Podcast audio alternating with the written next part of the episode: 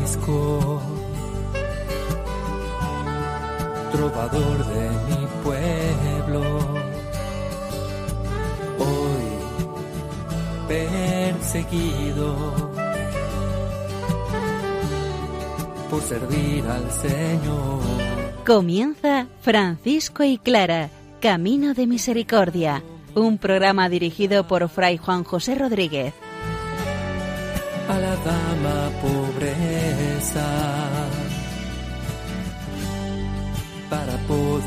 Estar más cerca de Dios. Yo, Clara.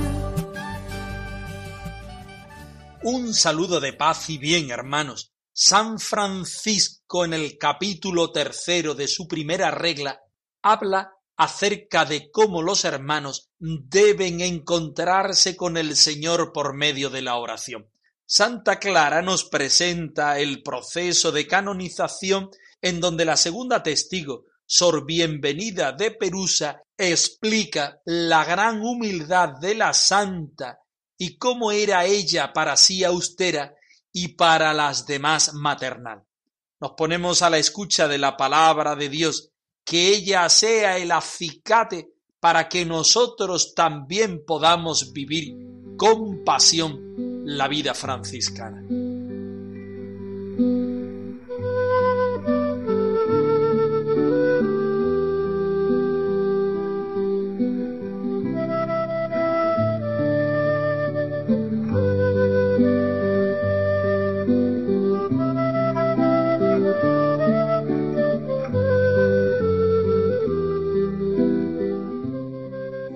Del Evangelio según San Mateo.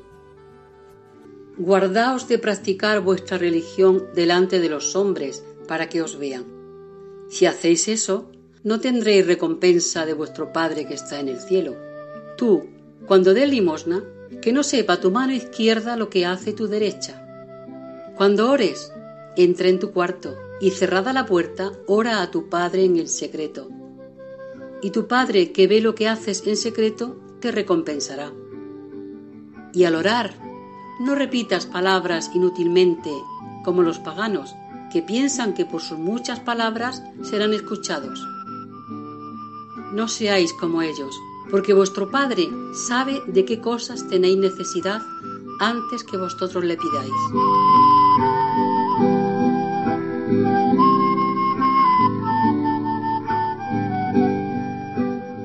El capítulo tercero de la primera regla de San Francisco trata del oficio divino y del ayuno. No queremos perdernos en la explicación de este texto en cuántas oraciones deben rezar los hermanos menores, ni tampoco en la diferencia que deben tener los hermanos menores que son sacerdotes y los que no lo son. Queremos en este momento tener en cuenta la necesidad crucial que supone para la vida franciscana ser personas de oración. Escuchamos el texto. Qué bien se está aquí a tu lado, sintiendo tu paz y tu amor. Cuán hermoso Señor. Tú no tienes comparación. Quiero permanecer por siempre en tu amor. Dice el Señor, esta clase de demonios no puede salir sino con ayuno y oración. Y de nuevo, cuando ayunáis, no os pongáis tristes como los hipócritas. Por eso, todos los hermanos, ya clérigos, ya laicos, recen el oficio divino, las alabanzas y las oraciones tal como deben hacerlo. Los clérigos recen el oficio y oren por los vivos y por los muertos según la costumbre de los clérigos, y por los defectos y negligencias de los hermanos digan cada día el miserere mei Deus, con el Padre nuestro. Y por los hermanos difuntos, digan el de profundis con el Padre nuestro.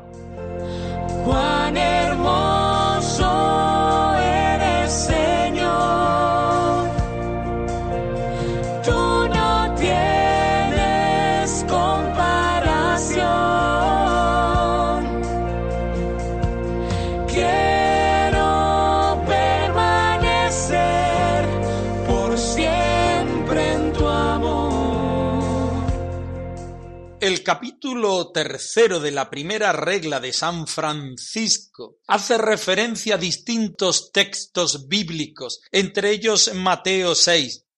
Guardaos de practicar vuestra religión delante de los hombres.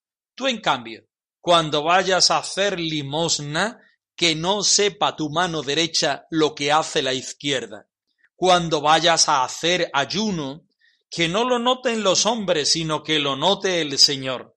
Pero cuando vayas a hacer oración, métete en lo escondido de tu cuarto y allí en lo secreto, donde no puede verte nadie, allí abre tu alma, abre tu espíritu al Señor.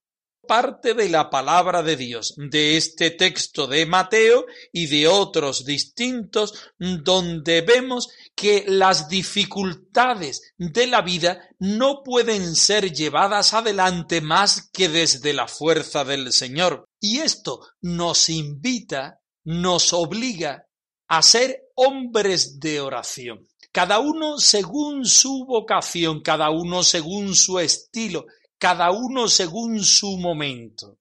Dice el versículo 3. Todos los hermanos, clérigos y laicos, ahí paramos.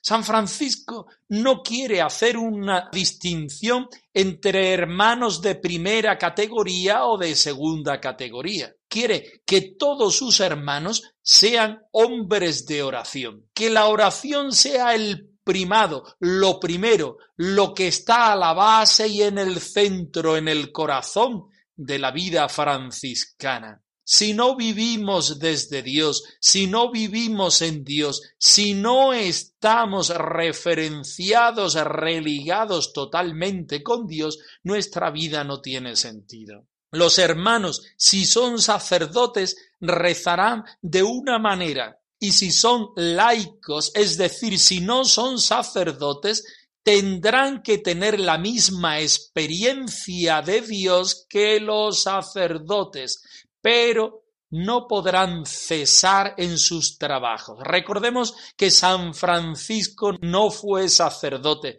y no quiso hacer primero una familia religiosa y en segundo lugar una familia religiosa de sacerdotes. San Francisco no diferencia a los hermanos y menos desde su vocación presbiteral o laica, pero sabe que por el modo de vida fraterno, los hermanos que no son sacerdotes pueden perderse en trabajos de evangelización, de servicios a la fraternidad o de otras cosas. Estos hermanos deberán rezar de una manera distinta en la práctica, pero con el mismo corazón y con las mismas fuerzas que el hermano que es sacerdote, que por su vocación presbiteral está más cercano, está más inclinado a estar relacionado con las cosas del Señor. El poder del cristiano está en la oración. El que ora constante vencerá en todo tiempo la tentación. El poder del cristiano está en Jesús. Y Cristo nos dijo, orad siempre, siempre, porque la respuesta está en la oración. Todos los hermanos recen el oficio divino y digan las alabanzas y las oraciones según deben. San Francisco no quiere hacer una cosa nueva, San Francisco quiere que sus hermanos sean realmente cristianos y que recen como lo hace la Santa Madre Iglesia. Los sacerdotes de la iglesia rezan así, recen mis hermanos así. Los hermanos menores no deben inventar ninguna otra cosa distinta a la que hacen los distintos cristianos, las distintas vocaciones dentro de la iglesia. Y sigue adelante, los clérigos recen el oficio y digan por los vivos y por los difuntos lo que es costumbre entre los clérigos, y por los defectos y negligencias de los hermanos digan cada día un miserere, es decir, el Salmo 50, con un Padre nuestro, y por los hermanos difuntos digan el profundi, es decir, el Salmo 129, con un Padre nuestro en esa diferencia entre la vocación laical y la vocación sacerdotal, los hermanos tendrán que ver que según esta vocación personalizada deberán responder a la vocación de necesidad de oración que debe tener toda la fraternidad. En el centro, el Señor. En el horario y transcurso del día de la fraternidad, el Señor y la oración tendrán un lugar privilegiado, porque los hermanos tomarán la oración como el primer alimento necesario, imprescindible, para que su vida tenga significación. Sin repetir muchas palabras inútiles, como dice Mateo, porque el Señor sabe bien lo que necesitamos antes de que lo pidamos. En lo escondido y lo profundo del Espíritu que se abre a la necesidad del Señor, para que sea el Señor quien obre, para que sea el Señor quien hable, para que sea el Señor quien actúe por medio de las manos, de los pies, de la boca y de la vida de los hermanos sin cesar, por en todo tiempo. Hay poder en la oración. Lucha sin cesar y no dudes ni un momento que Jesús contigo está una vez que Francisco hace en su regla una introducción y un vademecum que enseña a los hermanos cómo acoger a los que llaman a la puerta de la fraternidad, San Francisco no puede hacer otra cosa más que presentar la oración como la primera necesidad en la vida franciscana. A lo largo de ocho siglos de experiencia, los hermanos sabemos muy bien que los fracasos vienen de esa reducción en tiempo y en espíritu de nuestra oración. La historia habla muy bien de hermanos que han sabido conjugar la vida de oración, la vida de fraternidad, la vida de minoridad y la vida pastoral. En las dificultades, en las crisis, en los buenos y en los malos momentos, al principio de la vida franciscana, en el meridiano de la vida franciscana, al final de la vida franciscana, nuestro único bien, nuestro todo bien, nuestro solo bien es el Señor. Es un lote hermoso el que nos ha tocado vivir y experimentar. Y esto no se hace si cada día el hermano menor en concreto y en soledad busca al amado de su vida en la soledad y en lo oculto de su espíritu. Esto no se puede conseguir si la fraternidad entera constantemente y cada día no se pone de rodillas a experimentar el gozo y la dulzura y la riqueza que supone vivir en los brazos del Señor, vivir en la casa del Señor. San Francisco tuvo muchas crisis, tuvo muchos momentos de desvarío, y todos ellos respondían a que él quería ser un hombre de oración y contemplación total. Recordamos aquel hecho en que Santa Clara y el hermano León le dicen a San Francisco que él debe dedicarse a la vida de la acción, a la vida de pastoral, pero evidentemente sin perder esta actitud contemplativa, esta vida mixta, para ser contemplativos en la acción, primero debemos ser contemplativos en la contemplación. No podemos regalar a un Dios que anteriormente no hemos vivido ni hemos experimentado. Nos tenemos que poner delante del Señor para decirle, oh alto y glorioso Dios, ilumina las tinieblas de mi corazón, dame fe recta, esperanza cierta, caridad perfecta, sentido y conocimiento, Señor, para que cumpla tu santo y veraz mandamiento. Oh, alto y glorioso Dios, ilumina las tinieblas de mi corazón.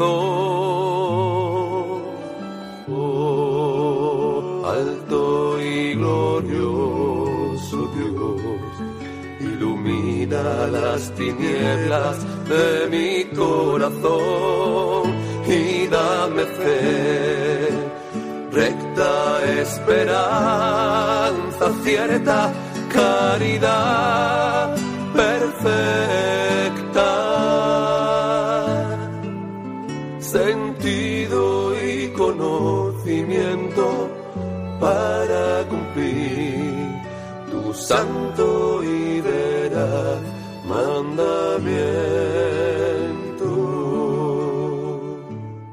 Avanzamos con el testimonio de la segunda testigo en el proceso de canonización, Sor Bienvenida de Perusa, que nos habla en esta ocasión de la vida religiosa de Santa Clara en el monasterio de San Damián, cómo ella es capaz de hacer la vida ordinaria convertirla en extraordinaria. Vamos a escuchar el texto. San Damián, bello jardín de primavera, calor de hogar, donde tu amor todo renueva. Cuando amanece, Clara despierta sus hermanas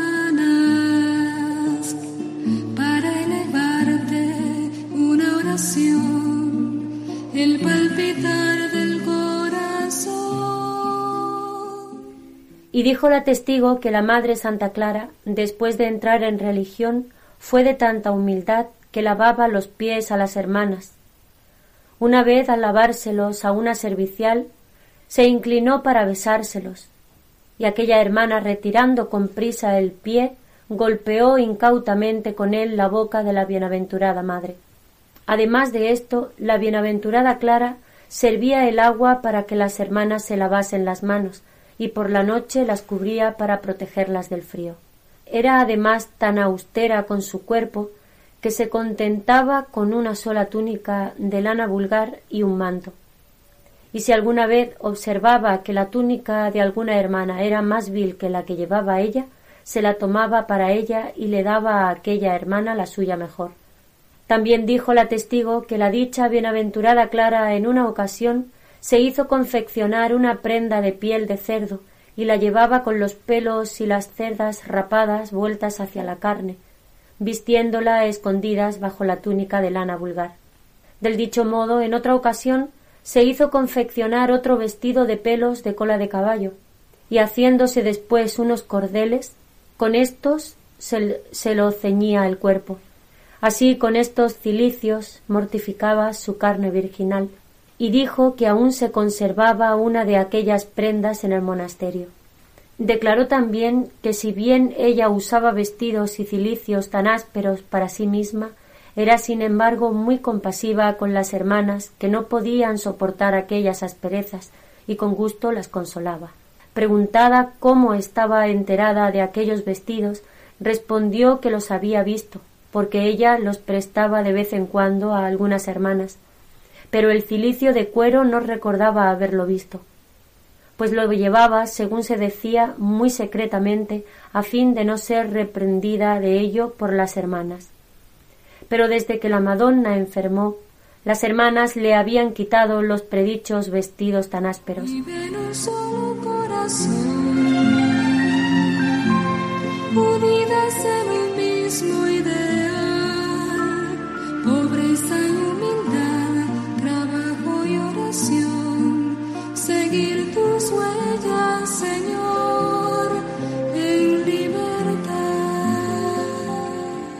No cabe la menor duda que para Sor Bienvenida de Perusa el rasgo distintivo de la Madre Santa Clara es la humildad. Esta humildad que la convierte en servidora, en hermana y madre de la fraternidad, haciendo de las cosas ordinarias de cada día realmente experiencias litúrgicas, de bendición y de adoración al Señor. Dice Sor Bienvenida que la Madre Santa Clara después de entrar en religión lavaba los pies a las hermanas. No se contentaba con hacerlo como una cosa natural, sino que lo elevaba a la liturgia, besando los pies, porque sabía que en los pies de las hermanas se encontraba el rostro de Dios. Aquella hermana que incauta quiso retirar los pies, incluso en una ocasión le dio un puntapié a la bienaventurada madre. Además de esto, la bienaventurada Clara servía el agua para que las hermanas se lavasen las manos y por la noche cubría, las cubría con las mantas que tenían para protegerla. Resulta curioso que Santa Clara es una mujer altamente austera. Vamos a ver a continuación aquellas prácticas que hacía para mortificar su cuerpo, para mortificar su carne. Era austera para sí, pero era totalmente femenina, totalmente fraterna, totalmente maternal en relación a las hermanas. Hacia sí misma era capaz de vivir en la austeridad mayor posible y castigar su carne, pero hacia afuera era capaz de acompañar la debilidad humana de la hermana en particular y de la fraternidad en general. Vamos con respecto hacia ella. Tenía solamente una túnica de lana vulgar y un manto, y si alguna vez observaba que la túnica de alguna hermana era más vil que la que ella llevaba, se la tomaba para ella y le daba a aquella hermana la suya mejor.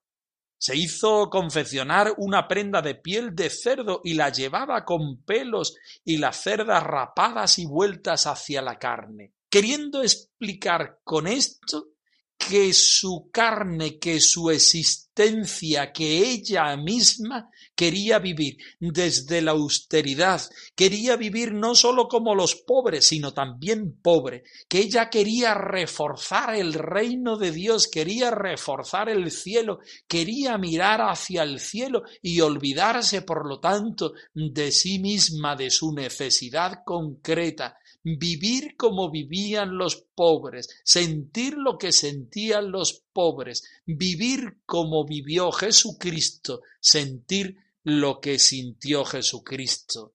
La carne castigada para que el espíritu se elevara hacia el Señor. Declaró Sor Bienvenida también que ella usaba vestidos y cilicios tan ásperos para sí misma y sin embargo era compasiva con las hermanas que no podían soportar aquellas asperezas y con gusto las consolaba.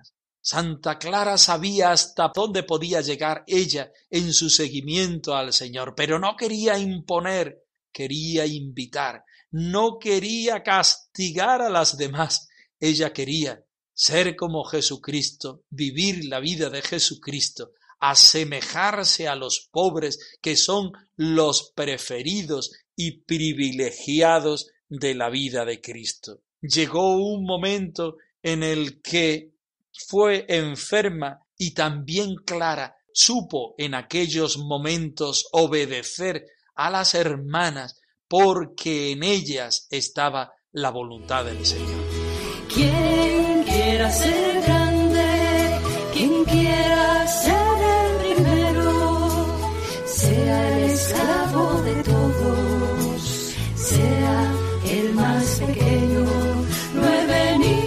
Francisco y Clara arroba radiomaria.es.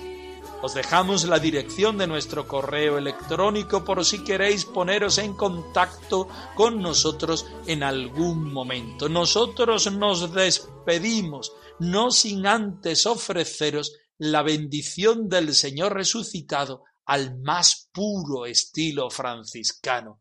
Y hoy de una manera especial os damos un beso de San Francisco en su solemnidad. Paz y bien, hermanos. Trovador de mi pueblo, hoy perseguido por servir al Señor. Han escuchado en Radio María Francisco y Clara, Camino de Misericordia, un programa dirigido por Fray Juan José Rodríguez. a la dama pobreza para poder estar más cerca de Dios. Yo